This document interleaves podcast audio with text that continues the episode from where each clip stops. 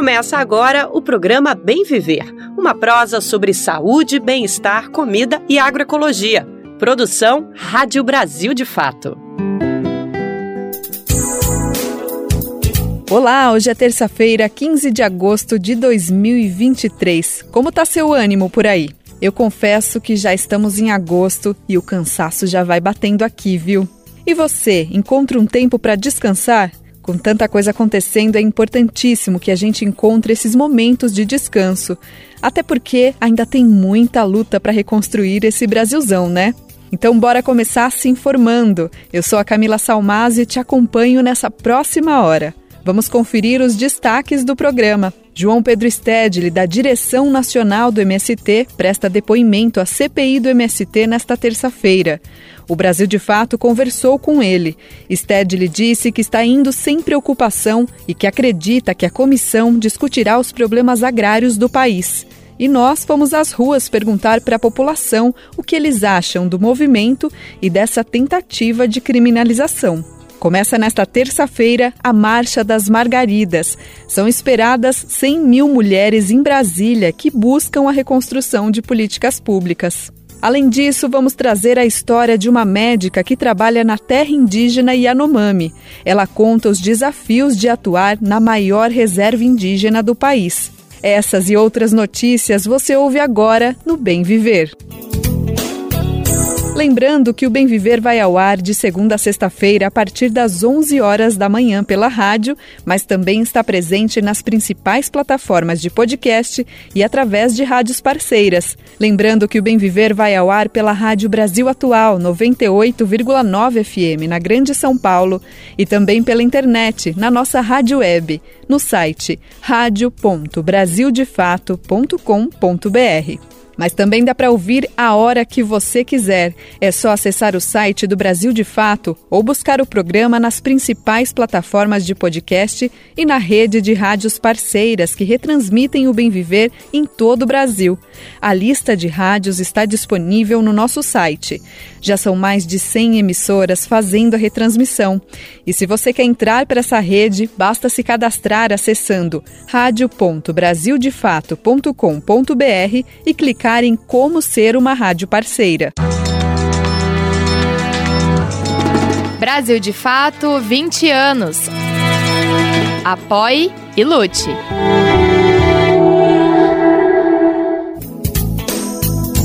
Vamos começar o programa de hoje falando sobre a CPI do MST. E para isso, vamos recapitular esses três meses de vigência.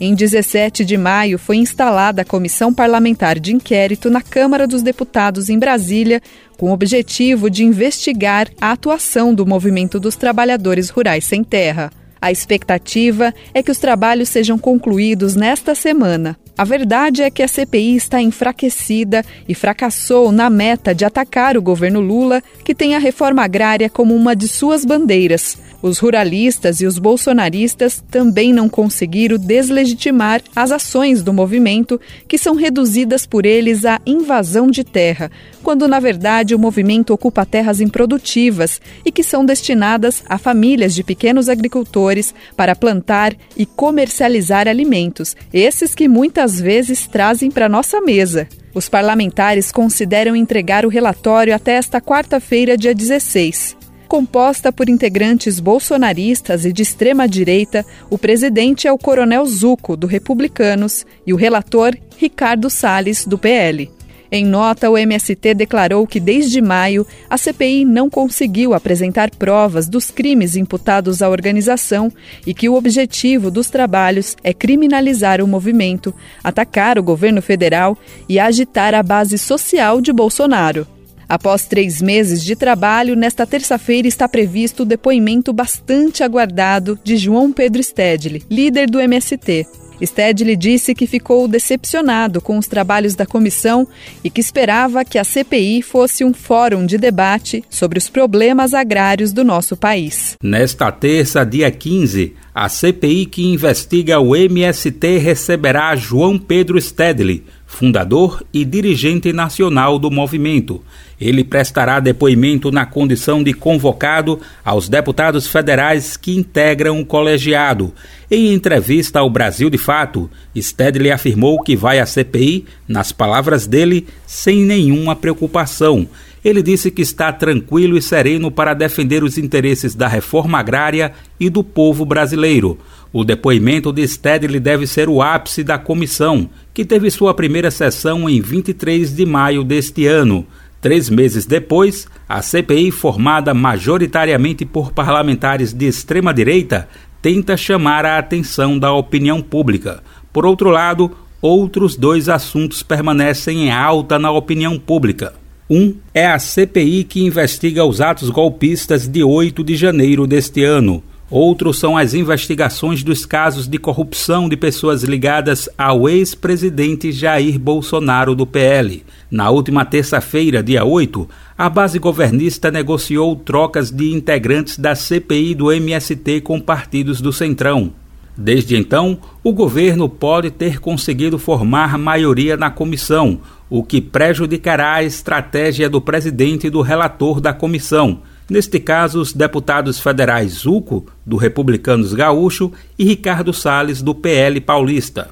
As trocas envolvem os partidos União Brasil, MDB, PP e Republicanos. Na entrevista, o repórter Igor Carvalho, do Brasil de Fato, perguntou sobre o que João Pedro Stedley espera do depoimento na CPI. Eu estou indo sem nenhuma preocupação. Falarei apenas o que sei e não posso inventar. Portanto, estou tranquilo, sereno, vou lá defender os interesses da reforma agrária, vou lá defender os interesses do povo brasileiro. E isso me dá muito orgulho, defender as causas que sempre nós defendemos durante 40 anos. Nós não temos nada a temer. O MST é um movimento legítimo, sempre atuou dentro das regras da Constituição, e mais do que legítimo, ele é um movimento popular necessário, porque na história da humanidade nunca houve reforma agrária nem políticas de reestruturação fundiária sem que antes não haja pressão social do sem terra organizada. Isso aconteceu em todo o planeta, de maneiras que é papel do MST organizar os trabalhadores sem terra para que lutem pela terra, que é um direito social e que é um direito legitimado pela nossa Constituição. Como disse uma vez o nosso saudoso e querido Dom Pedro Casaldália, inquirido sobre o seu apoio ao MST, ele disse: ainda bem que o MST existe. E se ele não existisse, teríamos que reinventá-lo. João Pedro Stedley também foi perguntado sobre a expectativa diante dos parlamentares de extrema-direita. Em Brasília, há uma aposta de que esses deputados devem investir em um depoimento longo para cansá-lo com discurso ofensivo. É importante a sociedade perceber que não é por acaso que nos 40 anos de nossa existência nós enfrentamos três CPIs específicas contra o MST justamente em governos Lula. Por que não fizeram isso no governo Fernando Henrique, no governo Sarney, ou mesmo no governo Bolsonaro, quando eles tinham hegemonia total na mídia, na Câmara e no Executivo? É porque precisamente eles usam desse instrumento parlamentar para tentar impedir que em governos progressistas a reforma agrária adquira a importância que tem. Nós estamos tranquilos porque nunca cometemos crimes. E então, para que eu até usei já essa expressão, para amedrontar o, os agentes públicos, que não é só o governo no sentido dos ministros e o presidente, mas o Estado brasileiro é formado também pelos agentes públicos, os servidores, e que se assustam com a existência de CPI. Ah, eu vou ser investigado, meu CPF está em risco, eu vou ter que depor.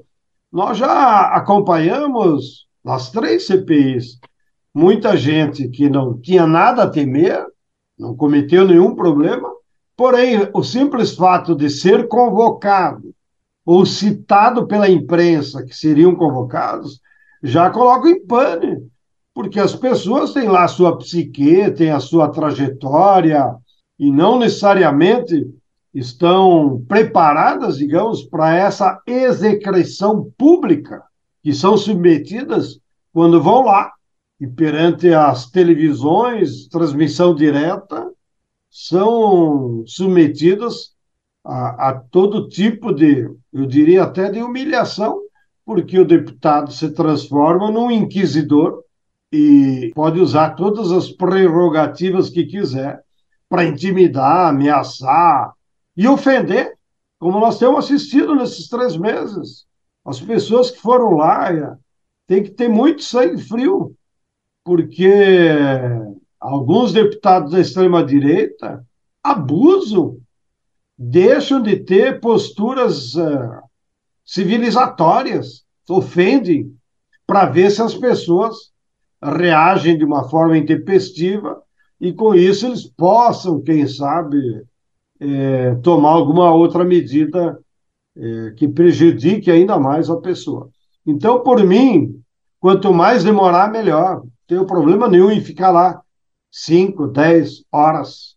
Nós estamos acostumados, inclusive, nos nossos cursos de questão agrária, são cursos de três, quatro, cinco dias, às vezes uma semana, às vezes um mês, até temos cursos que prolongam um mês de questão agrária, de maneiras que eu não estarei nem um pouco preocupado com o tempo. Na entrevista, João Pedro Stedley também foi perguntado sobre qual análise faz da CPI até o momento. Sinceramente, eu esperava que a CPI pudesse, inclusive, ser um fórum de debates sobre os verdadeiros problemas agrários do nosso país.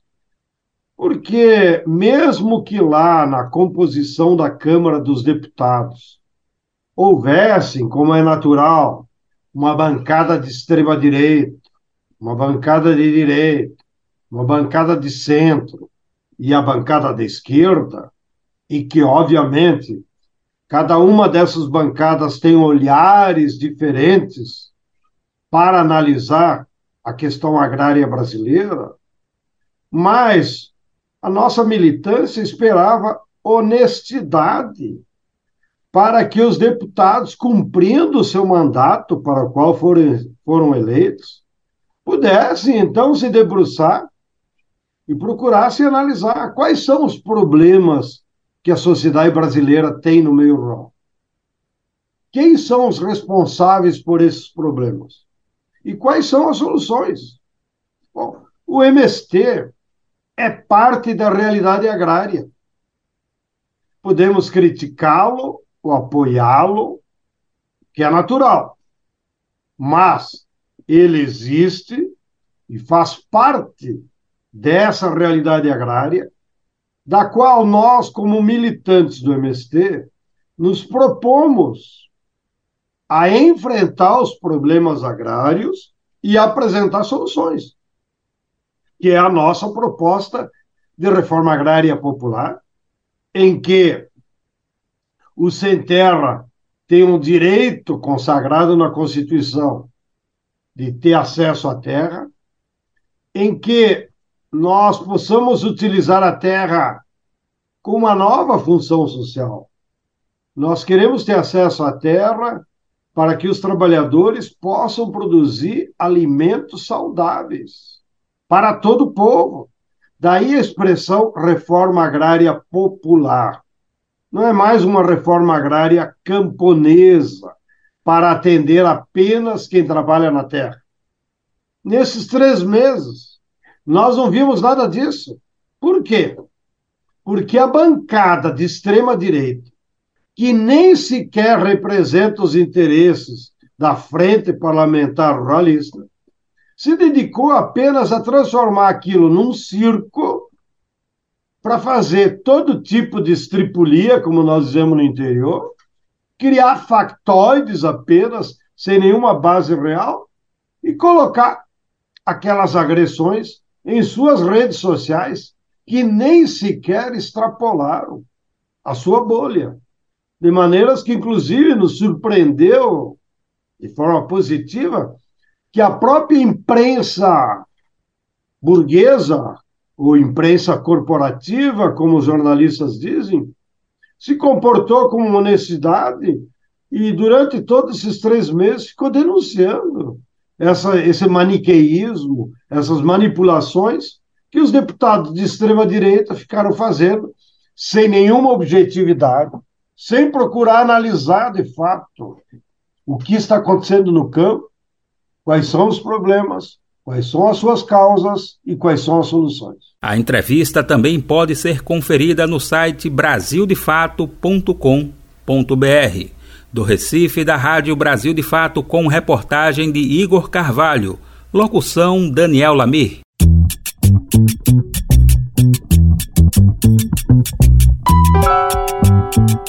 Oi, pessoal. Eu sou Rosana Fernandes, da Coordenação Política Pedagógica da Escola Nacional Florestan Fernandes. E hoje eu tenho um convite especial para você.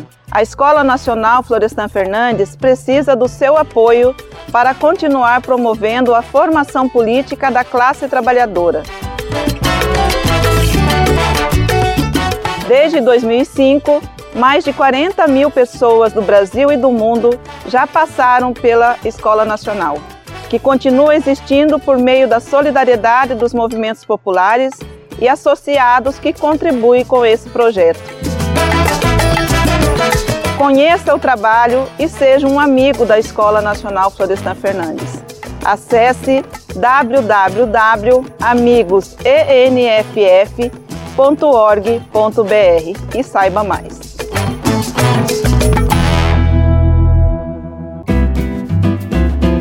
Você está ouvindo o programa Bem Viver, uma prosa sobre saúde, bem-estar, comida e agroecologia.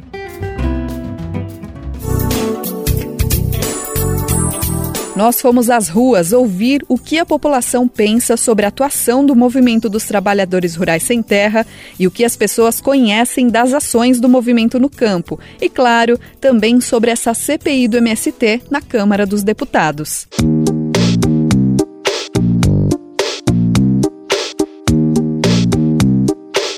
Acho que o MST historicamente tem um papel mega importante, né?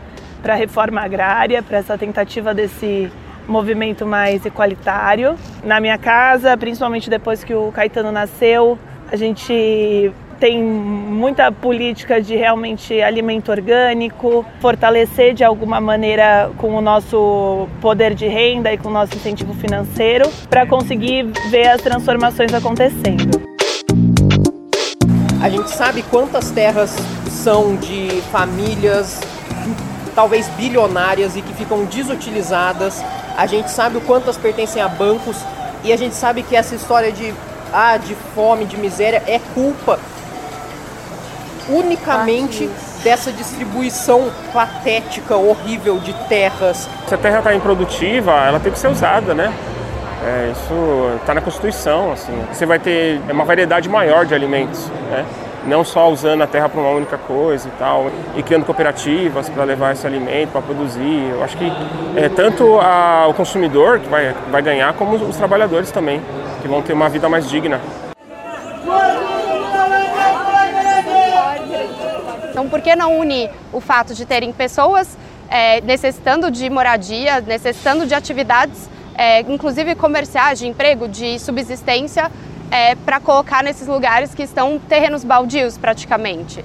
E aí o MST ele atua nesse sentido. É, e o que eu sei disso é que a gente tem aí grande parte da nossa produção agrícola, que quando falam de agro a gente pensa só nos latifundiários grandes, mas o MST tem grande função também agrícola no nosso país está acontecendo hoje na CPI do MST é uma tentativa de milindrar um movimento que tem uma pauta que é muito importante para a consolidação da democracia no país hoje, né, que é a reforma agrária. Não existe uma justificativa jurídica né, que consiga é, dar razão à, à, continuidade da CPI.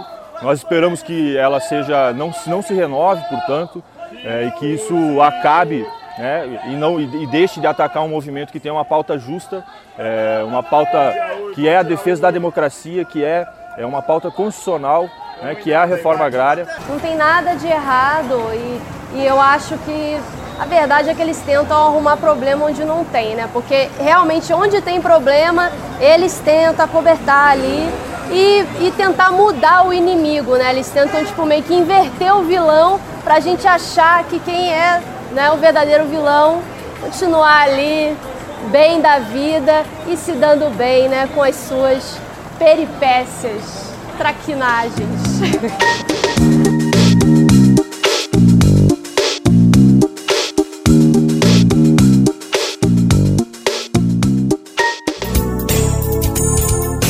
Nesta terça e quarta-feira, ou seja, nos dias 15 e 16, vai ocorrer uma mobilização histórica.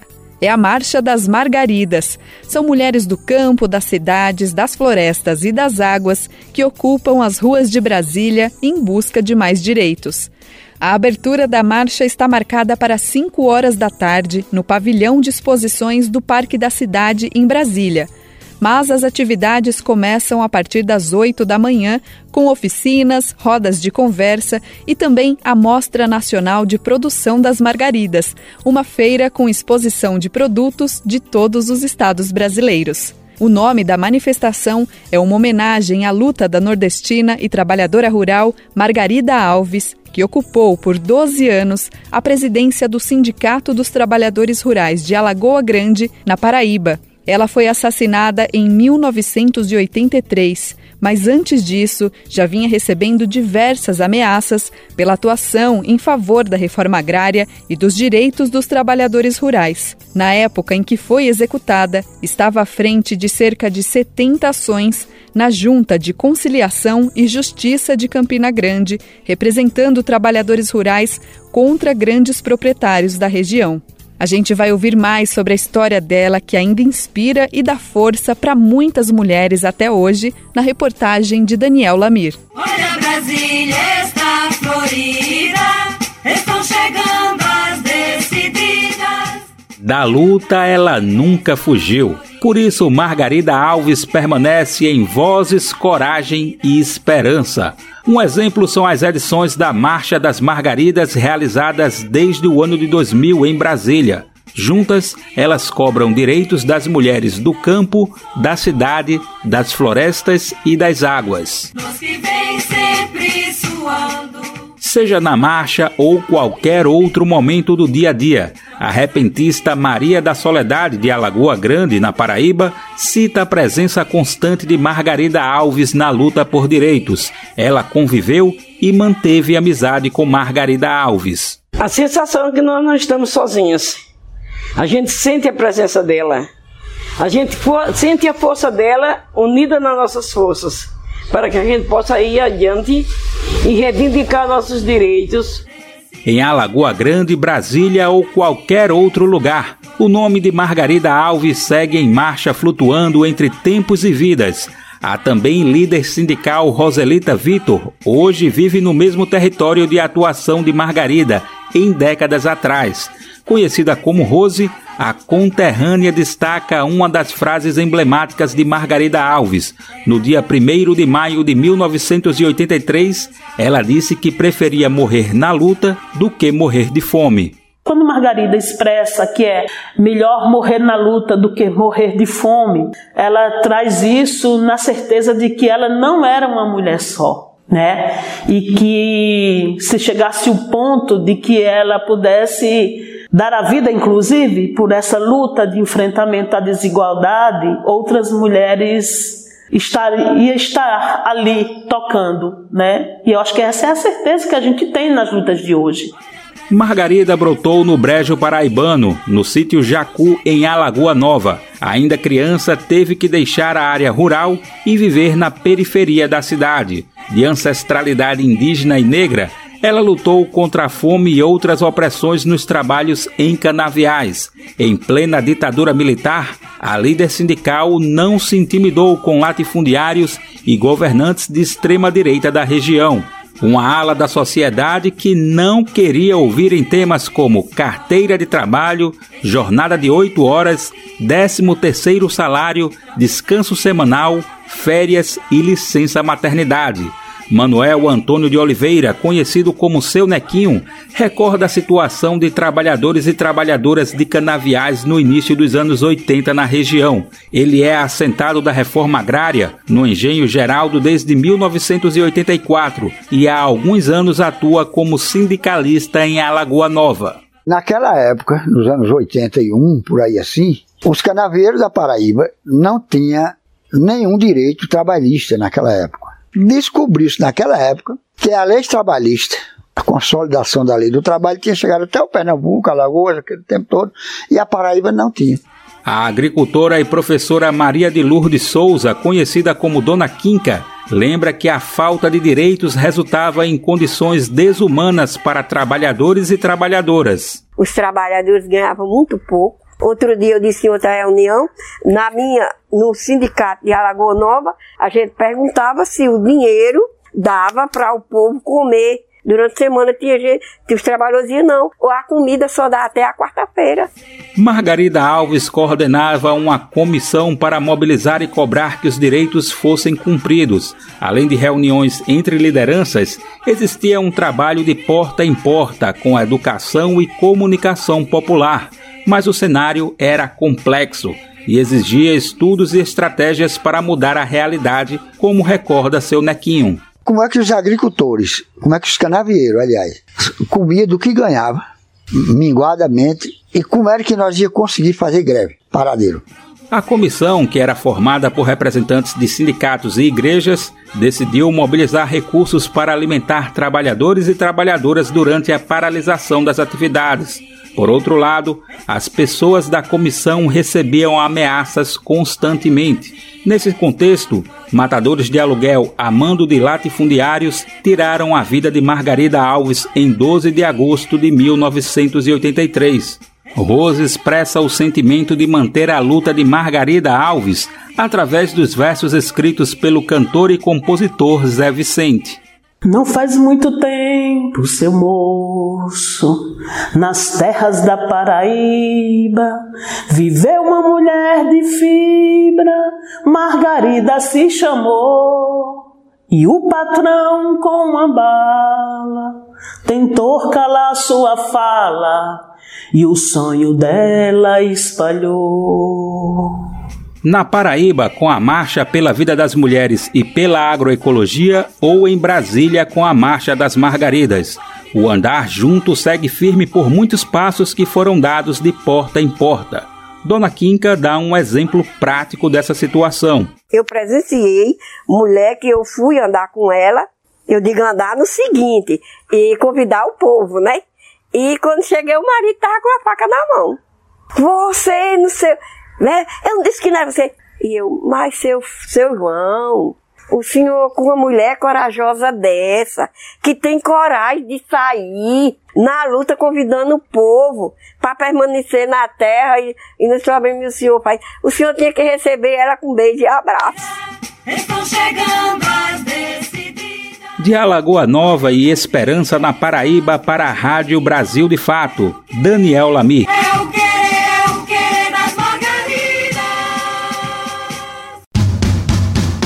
Quer saber onde encontrar livros bons, baratos e com conteúdos que te ajudam a entender a situação atual do Brasil e do mundo? Na expressão popular Lá você encontra obras sobre marxismo, agroecologia, educação popular, literatura e muito mais. Com os livros da expressão popular, você se fortalece para a batalha das ideias e para a construção de um mundo melhor. Para saber mais sobre o acervo dessa editora popular, acesse o site expressãopopular.com.br ou faça uma visita à livraria na Rua Abolição 201, próximo ao metrô Anhangabaú, em São Paulo. Editora, editora Expressão Popular. Programa Bem Viver, um programa sobre saúde, bem-estar, comida e agroecologia. Com previsão total de 1 trilhão e 700 milhões de reais em investimentos públicos e privados, foi lançado na última sexta-feira, dia 11, o novo Programa de Aceleração do Crescimento, conhecido como PAC. Os principais objetivos do programa é gerar emprego e renda e reduzir desigualdades sociais e regionais, além de acelerar o crescimento econômico. Segundo o governo federal, as ações do programa estão comprometidas com a transição ecológica, neoindustrialização, crescimento com inclusão social e sustentabilidade ambiental. A implementação do programa deve triplicar os investimentos públicos federais em infraestrutura nos próximos anos. Além de recursos do orçamento da União, o novo PAC vai contar com recursos de estatais, financiamento de bancos públicos e do setor privado por meio de concessões e de parcerias público-privadas.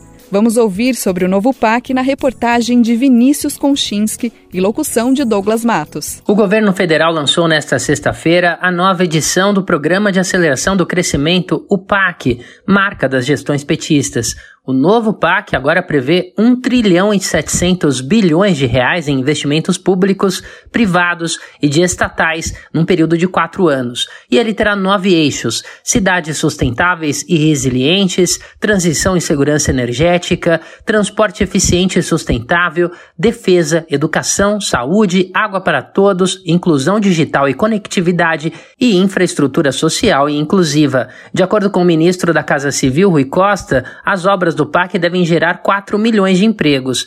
Também, de acordo com a pasta da Casa Civil, a divisão dos investimentos se dará no seguinte sentido: o orçamento geral da União fica com 371 bilhões, as empresas estatais com 343 bilhões, financiamentos com 362 bilhões e setor privado com 612 bilhões de reais. O ministro ressaltou que o novo PAC vai priorizar investimentos privados para todos os projetos que ficarem de pé por concessão ou por PPP, a parceria público-privada. Esta será a opção. O governo também vai lançar 136 bilhões de reais em editais de seleção de outros projetos prioritários de estados e municípios, além dos já anunciados. A ideia é estimular a realização de obras em várias áreas. A primeira versão do PAC foi anunciada pelo presidente Lula em janeiro de 2007, na época com o objetivo de superar os gargalos de infraestrutura do país. Primeiramente, o programa previu investimentos de mais de 500 bilhões de reais em ações de infraestrutura nas áreas de transporte, energia, saneamento, habitação e recursos hídricos, isso entre 2007 e 2010. Uma segunda etapa do programa, o PAC 2, foi anunciada em 2011 pela então presidenta Dilma Rousseff, com investimentos previstos em 700 bilhões de reais em ações de infraestrutura social e urbana. Um dos principais desafios agora do novo PAC será evitar os mesmos erros das edições anteriores, que resultaram em descontinuidade e paralisação de obras. O TCU, Tribunal de Contas da União, aponta que, no final de 2022, o país tinha mais de 8.600 obras paralisadas, o que representa cerca de 38,5% dos contratos pagos com recursos da União. Ainda segundo o TCU, o mau planejamento dos empreendimentos é o principal fator da paralisação. De São Paulo, da Rádio Brasil de Fato, com reportagem de Vinícius Konchinski e informações da Agência Brasil. Locução: Douglas Matos. O novo PAC prevê ainda o aperfeiçoamento do ambiente regulatório e do licenciamento ambiental, além do aprimoramento de mecanismos de cessões e incentivos à transição ecológica e expansão do crédito. Uma área que carece e muito de recursos é a saúde pública.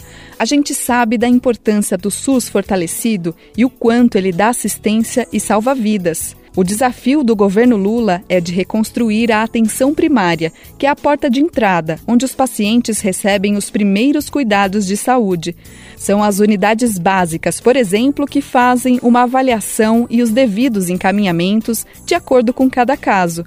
Só que no governo Bolsonaro, a saúde pública perdeu qualidade e capilaridade. Vamos ouvir os detalhes do novo orçamento com Renato Ribeiro, da Rádio Agência Nacional. O novo PAC prevê investimentos de 30 bilhões de reais na saúde até 2026. A atenção primária contará com 7 bilhões e 400 milhões de reais que vão ser investidos na construção e finalização de 3.600 unidades básicas de saúde e 360 unidades odontológicas móveis. Na atenção especializada, quase 14 bilhões de reais serão aplicados na rede de média e alta complexidades e na compra de ambulâncias. Já o Complexo Industrial da Saúde contará com cerca de 9 bilhões de reais para garantir o abastecimento nacional de insumos para a saúde. Esses recursos irão para a nova planta industrial da Fiocruz, com capacidade de produção estimada de 120 milhões de frascos de vacinas e biofármacos por ano, e para o polo fabril de hemoderivados da Hemobras, que viabiliza o fracionamento do plasma brasileiro. Também haverá dinheiro para emergências sanitárias, com 270 milhões de reais para a rede de laboratórios de saúde pública e a manutenção de protocolos de segurança. E no atendimento em telesaúde, 150 milhões de reais vão para a compra de equipamento multimídia e expansão dos núcleos. A ministra da Saúde, Nízia Trindade, vai apresentar mais detalhes sobre todos esses investimentos em uma coletiva de imprensa marcada para a tarde desta segunda-feira. Da Rádio Nacional, em Brasília, Renato Ribeiro.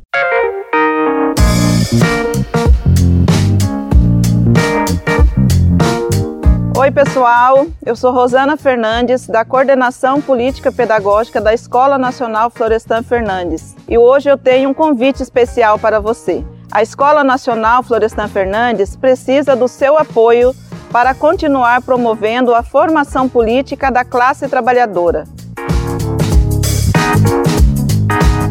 Desde 2005, mais de 40 mil pessoas do Brasil e do mundo já passaram pela Escola Nacional que continua existindo por meio da solidariedade dos movimentos populares e associados que contribuem com esse projeto. Conheça o trabalho e seja um amigo da Escola Nacional Florestan Fernandes. Acesse www.amigosenff.org.br e saiba mais.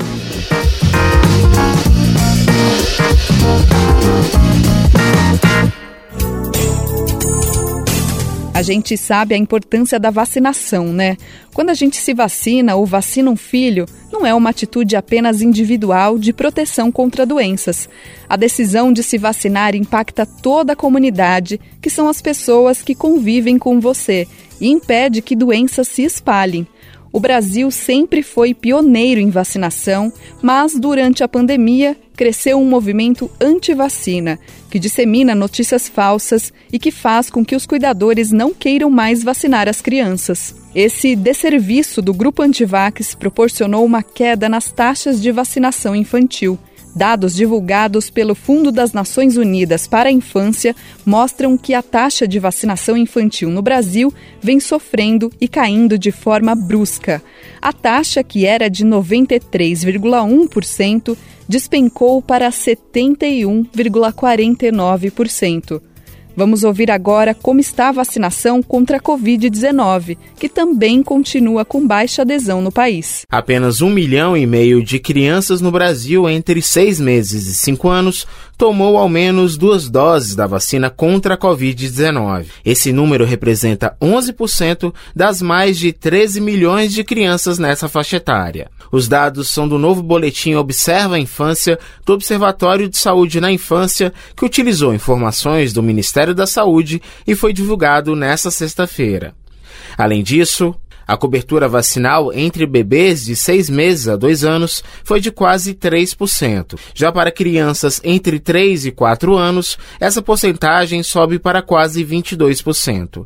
Segundo o infectologista Wesley Jr., apesar da diminuição na evolução dos casos de Covid, ainda há ocorrência de casos graves. O médico ressalta a importância da vacinação. Nós observamos que esses casos graves estão ocorrendo em que faixa da população? Da população que não recebeu vacina, tanto população idosa, de idade média ou até crianças. É necessário vacinar porque é nítido que quando começamos a vacinar, as taxas de gravidade e de infecção reduziu. O Brasil registrou entre janeiro e julho de 2023 80 mortes de crianças de até 4 anos e das 2.700 hospitalizações por causa da Covid-19 neste ano, quase mil internações foram de crianças de 1 a 4 anos.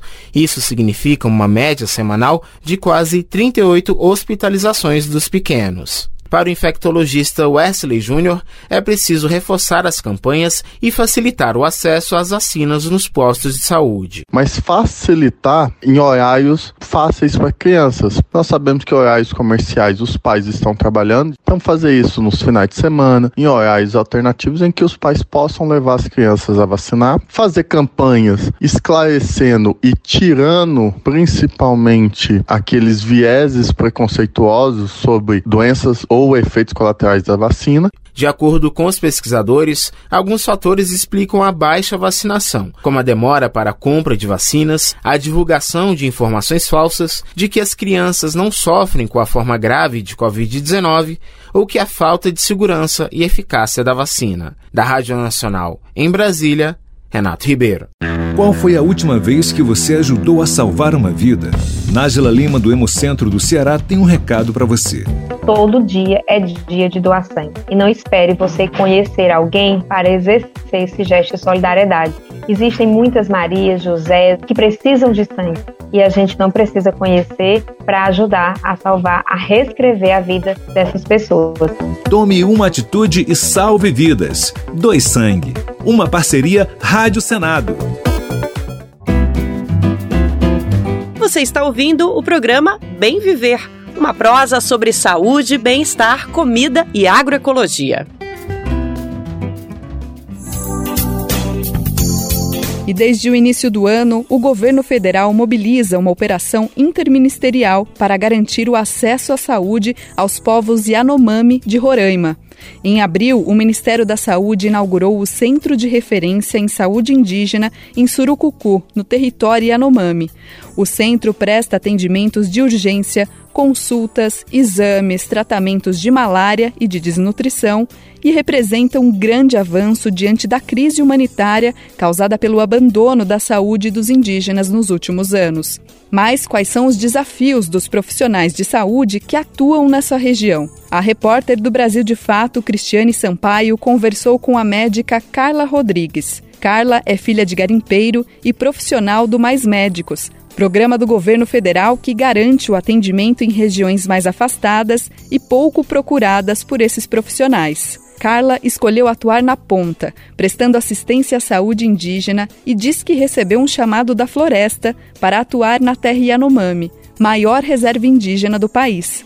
Ela relatou para a gente o cotidiano de atendimento que, segundo ela, tem como um dos principais desafios o controle da malária, a desnutrição e a tuberculose. A médica ressalta que quem vai atuar nessas localidades precisa ter abertura para aprender com essas populações e que a cultura deles precisa ser levada em conta, coisa que não está nos livros de medicina. Ela relata que as dificuldades são imensas ainda e que chegou a comprar itens básicos do próprio salário. Presenciar uma criança morrer foi um dos momentos mais impactantes de sua carreira. Eu queria lhe ouvir na condição de profissional de saúde que atua na linha de frente, que é o que a senhora faz aí na região, é, a respeito do seguinte: que tipo de coisa acontece ainda no seu cotidiano, seis meses depois que começou essa, assim, pelo menos não é que começou, mas que estourou a emergência sanitária mediaticamente falando? Que tipo de coisa acontece ainda no seu cotidiano que mostra para vocês, profissionais de saúde, que a situação ainda não está totalmente resolvida. A gente pode, por exemplo, pontuar a situação da malária, né? Que é uma, uma doença que ela não consegue ser controlada rapidamente, né? Porque tem os fatores ambientais, né? Do mosquito, dos reservatórios, é, os locais que os mosquitos se reproduzem, né? Os criadouros, é, tem que ter um, um trabalho contínuo de atendimento, de busca ativa né, dos casos dos pacientes e do controle do tratamento é, e tudo mais. Só para ilustrar um dos casos, né, tipo assim, malária. Assim, às vezes demora meses e anos para se conseguir controlar uma doença como malária. Então, em seis meses, num território tão grande que a gente, às vezes, por questões de segurança, ainda não conseguiu adentrar a todas as comunidades do território Yanomami, que é muito, muito grande. Então, por exemplo, a malária, ela é o nosso é, top one, assim, de problema dentro da, da terra Yanomami, por exemplo, né? É, depois, enfim, são, são doenças que não são de fácil resolução, assim, não é uma uma situação, uma ação pontual e a gente consegue resolver tudo como se fosse, por exemplo, um, uma catástrofe, né? Que a gente vai lá, vai atrás das pessoas que estão sobre, é, sobreterradas e leva para o hospital, né? Então, malária, é, desnutrição, tuberculose, enfim, são coisas que têm um tempo para se controlar, né? Então, por isso que a gente ainda não, não, não, é, não conseguiu ainda fazer sair da emergência, né? Então, digamos assim. E são pessoas que estão há muitos anos debilitadas, né? É, por essas doenças e por, por outros também. E desnutrição às vezes demora de seis meses, 12 meses para a gente conseguir tirar as pessoas da, da desnutrição. Às vezes você tira ela do grave com complicação, mas ela ainda continua grave, depois ela vai moderada, depois é, não mais grave, mas ainda assim precisa manter uma manutenção para que ela não retorne para aquele estado inicial, né? Por isso que é, long, é um longo prazo, assim. A senhora se graduou em 2016, né? Assim, a senhora já tinha essa vontade de atuar junto à população indígena naquela época ou isso foi um interesse que foi emergindo depois? É, eu sempre quis é, não trabalhar dentro de um consultório, assim, eu nunca gostei de ficar dentro de quatro paredes esperando que o paciente viesse até mim, né? Então, quando eu fui descobrindo que existia saúde indígena, né, que era uma política pública e que eu teria essa chance, foi que eu fui me apaixonando, assim, de falar, nossa, existem outros modos de se fazer medicina, né, que não numa cidade, assim. E acho que, né, pela minha história de vida também, que vim do norte, que meu pai era um garimpeiro, assim, eu tive contatos com a, a, população indígena em Rondônia e aquilo ficou no meu imaginário, assim, que agora, assim, quando eu fui fazer terapia, eu falei, caramba, tinha um ponto aí que eu nem, nem tava consciente, assim, do, de voltar, né, para trabalhar com a população indígena. A senhora acha que isso lhe leva para o seu passado? Essa experiência profissional lhe leva para o seu passado de vida? É isso? Com, com certeza. com certeza. Doutora, a senhora chegou em 2021 em plena pandemia, né? Cronologicamente falando, a pandemia estava ali vivendo um momento Sim. ainda muito delicado. Como é que foram os seus primeiros momentos no local, na terra indígena Yanomami, naquele período? Então, eu vim preparada, eu não conheço, assim, como acho que muitas das pessoas que estão no contexto urbano não conhecem muito a saúde indígena, então no meu imaginário também eu achava que eu não ia ter estrutura nenhuma, assim, que eu não ia, que eu ia dormir ao relento, que eu, é, enfim. Então eu vim extremamente preparada se eu tivesse que abrir acampamento, se eu tivesse que, sei lá, fiz uma mochila consultório, né? E eu lembro que o meu pai me ensinou muito sobre acampamento, eu ia acampar com ele quando eu era criança. Então eu já tinha um pouco essa habilidade, né, de sobrevivência, assim, nesses contextos. Então eu vim extremamente preparada, assim. Então quando eu cheguei, é, eu queria ir para os lugares que precisava mesmo, assim, não importava para onde me levasse. E aí os primeiros, os meus primeiros lugares foram lugares que tinham estrutura, assim, né? É, apesar de um alto grau de complexidade, mas tinha estrutura, é, tinha um, um mínimo, assim, né? Então eu fiquei meio frustrada. Eu falei, nossa, mas eu não quero trabalhar nisso. Porque eu continuava dentro de um consultório, é, apesar dele ser assim, adaptado, mas ainda era um consultório. E aí eu fui falando com a gestão do momento, falando, olha, eu preciso ir para os lugares era dentro, que. Era dentro da TI Yanomami, esse, é, esse consultório, é, né? Sim. Só para eu entender, tá. Só que era para o lado do Amazonas, em Maturacá, que é próximo a São Gabriel da Cachoeira, né? Então era um outro molde, assim. Porque dentro do, do, do território Yanomami existe diferentes moldes, assim, a, onde não tem nada, onde tem estrutura, o mínimo de estrutura, né? E aí os meus primeiros locais foi, no, foi pra lá, assim. E depois eu fui conversando e falou, não, eu quero ir pro outro extremo, né? Quero, que é onde eu fico mais hoje. E quando a senhora chegou ali no meio da crise sanitária é, da Covid, como foram os seus primeiros atendimentos, assim, que a senhora teve que fazer? As ocorrências de saúde que lhe chegaram primeiro, a senhora se lembra quais foram? Sim, lá onde eu estava tinha muito a questão obstétrica, né? Era um lugar que as, as indígenas iam é, ganhar bebê lá. Então eu, eu me preocupava mais com isso. Assim. Tinha a parte respiratória, mas a gente costuma sempre dizer que a população indígena ela vive uma, entre aspas, né, uma pandemia, na verdade, uma endemia, há muito tempo. Então, o Covid ele foi só mais um das tantas outras que eles vivem, assim. Então, não mudou muito a vida deles, porque eles já vivem isso, né? Claro que, assim, complica um pouco teve um pouco mais de respiratório, mas eles têm muitas doenças respiratórias também. Então foi mais uma deles, assim, foi só não que eles não sentiram, né? Eles sentiram muito, mas eles já estavam acostumados, né? Infelizmente, a viver nessas situações.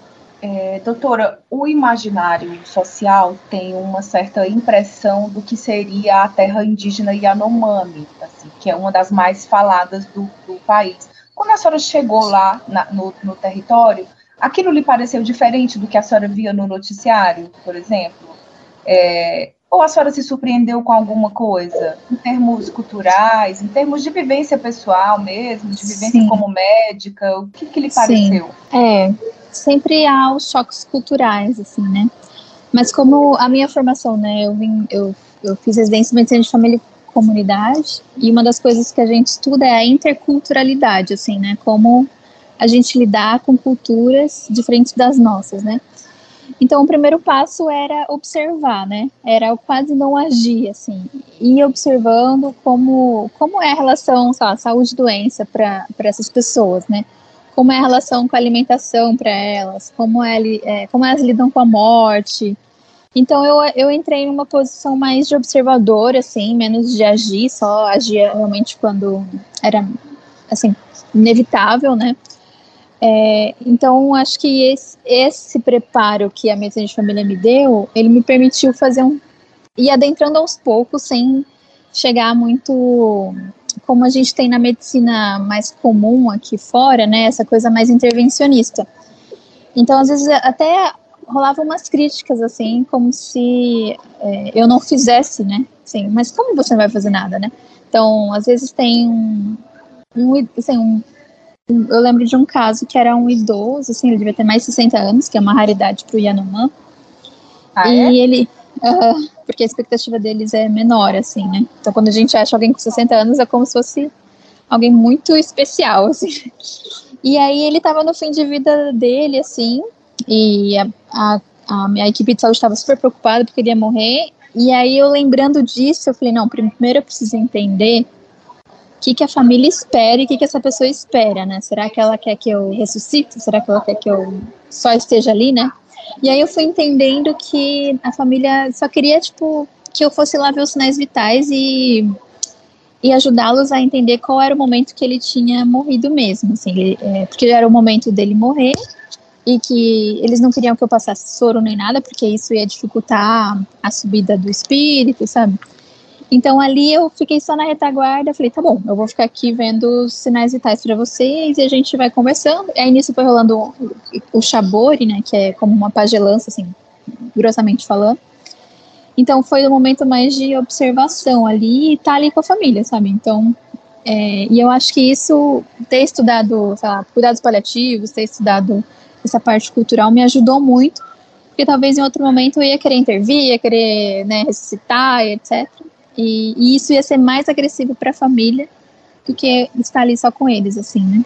Tipo, agredir o espírito desse paciente, por exemplo. Essa situação que a senhora trouxe é muito interessante do ponto de vista cultural. Eu acho que deve ser muito Sim. diferente de atuar numa unidade de saúde comum urbana, por exemplo, né? A senhora Com deve certeza. ter trabalhado em unidade urbana, né? Antes Sim, trabalhei.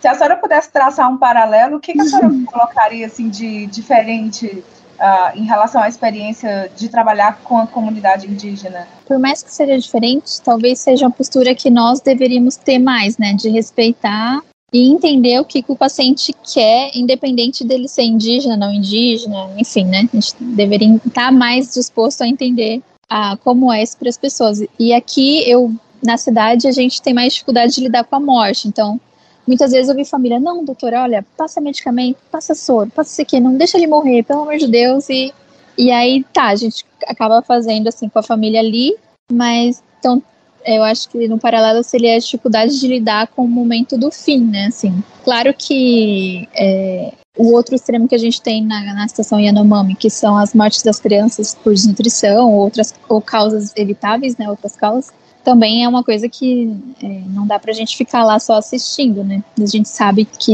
a gente tem o que fazer para evitar essas mortes. Mas no caso nesse caso, né, que era um, uma pessoa já mais velha, com a idade avançada, né, seria muito mais agressivo você intervir, né, dessa maneira que a gente está acostumado é, para essa família, né, porque assim, para a gente falar, ah, o que bobeira, mas para ele, eles, assim, se o espírito não subir como tem que subir, sabe assim, é, vai causar um trauma psicológico enorme, assim. Então tem que estar tá, tem que estar tá com o coração aberto para entender todo esse contexto, né? Doutora, na época em que a senhora se inscreveu por o Mais Médicos, é, a senhora tinha receio de alguma coisa, assim? Porque não é muito comum, né, os profissionais de saúde quererem ir para distritos de saúde indígena, né? A senhora tinha algum receio na época ou a senhora estava assim com a coragem no peito e sem considerar isso? É, eu tinha um pouco de receio, mas era da violência, não das pessoas indígenas, mas da, do pessoal que entra lá, né? Tipo assim, garimpo, narcotráfico, eu tinha esse receio, assim. Mas eu não sei, eu é, não sei se é muita loucura, assim, mas eu sempre achei e hoje eu acho mais ainda que a, a floresta ela tem um, um chamado, né? Assim, eu, a gente brinca, o chamado da floresta. E aquilo para mim era muito forte, assim, para mim era o único caminho a seguir, não existia outro, assim. Então eu fui seguir o meu chamado e, e fui e as portas foram se abrindo, às vezes fechando, mandando para outro lugar, mas eu tinha uma, um chamado assim dentro de mim. Doutora, é, eu, por falar nesse assunto, eu tinha visto na imprensa, teve uma entrevista sua que rodou uns meses atrás, que foi a senhora dizendo que na sua primeira experiência na terra indígena, a senhora chegou a dormir, chegava a dormir numa rede com facão, porque tinha medo de ser atacada, né? Porque todo mundo sabe, é público e notório, já tem bastante Sim. tempo, muitos anos, que a imprensa vem noticiando o que é a luta sanguinária que maltrata os povos indígenas em diferentes pontos do país, não só no território indígena Yanomami. E como está a sua sensação de segurança hoje? Porque a senhora foi embora e voltou. É, em relação à sua questão pessoal mesmo, como está a sua sensação de segurança hoje em dia lá? Eu acho que está bem, bem melhor, assim, parece que nosso espírito está mais calmo, sabe?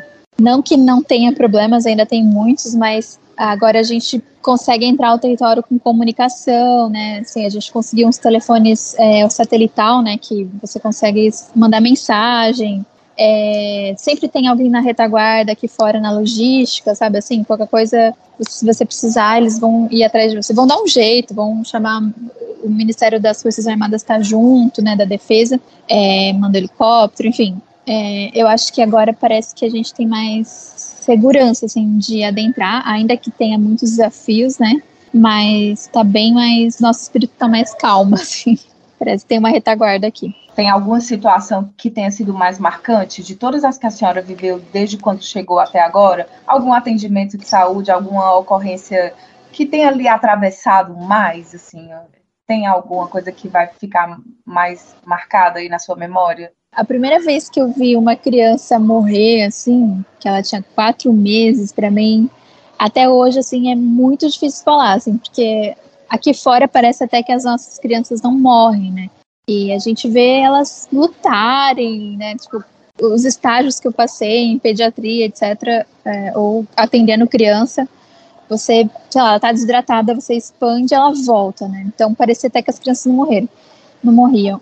E aí, a primeira vez, eu acho que era meu segundo, isso foi em 2021, assim, meu segundo mês de, de Yanomami, assim, que eu presenciei uma criança morrer, para mim, foi a coisa que me rasga até hoje, assim, foi só a primeira de outras, né? Mas eu lembro que eu não me conformava de como que uma criança morreu, sabe? E depois ver todas as outras, né? Mas eu acho que essas experiências de morte, assim, são coisas que me marcam e que infelizmente é muito comum aqui, né? Por aqui chegamos ao fim de mais um Bem Viver. Muito obrigada pela sua companhia. A gente se fala e se ouve de novo amanhã, a partir das 11 horas da manhã. Lembrando que você pode nos ouvir na Rádio Brasil Atual, 98,9 FM na Grande São Paulo, ou pelo site radio.brasildefato.com.br. O programa vai ao ar em diversas rádios pelo país. A lista completa de emissoras que retransmitem o Bem Viver você encontra no nosso site, na matéria de divulgação diária do programa. E aproveitamos também para agradecer esses veículos por estarem com a gente. O Bem Viver também fica disponível como podcast no Spotify, Deezer, iTunes e Google Podcasts. Este programa teve apresentação de Camila Salmásio e roteiro de Annelise Moreira. Edição e produção Daniel Lamir e Douglas Matos. Trabalhos técnicos de André Paroche, Adilson Oliveira e Lua Gatinone. Direção de programas de áudio Camila Salmásio. Direção executiva Nina Fidelis. Coordenação de Rádio e TV Monize Ravena. Apoio Equipe de Jornalismo do Brasil de Fato. Você ouviu o programa Bem Viver, uma prosa sobre saúde, bem-estar, comida e agroecologia. Produção Rádio Brasil de Fato.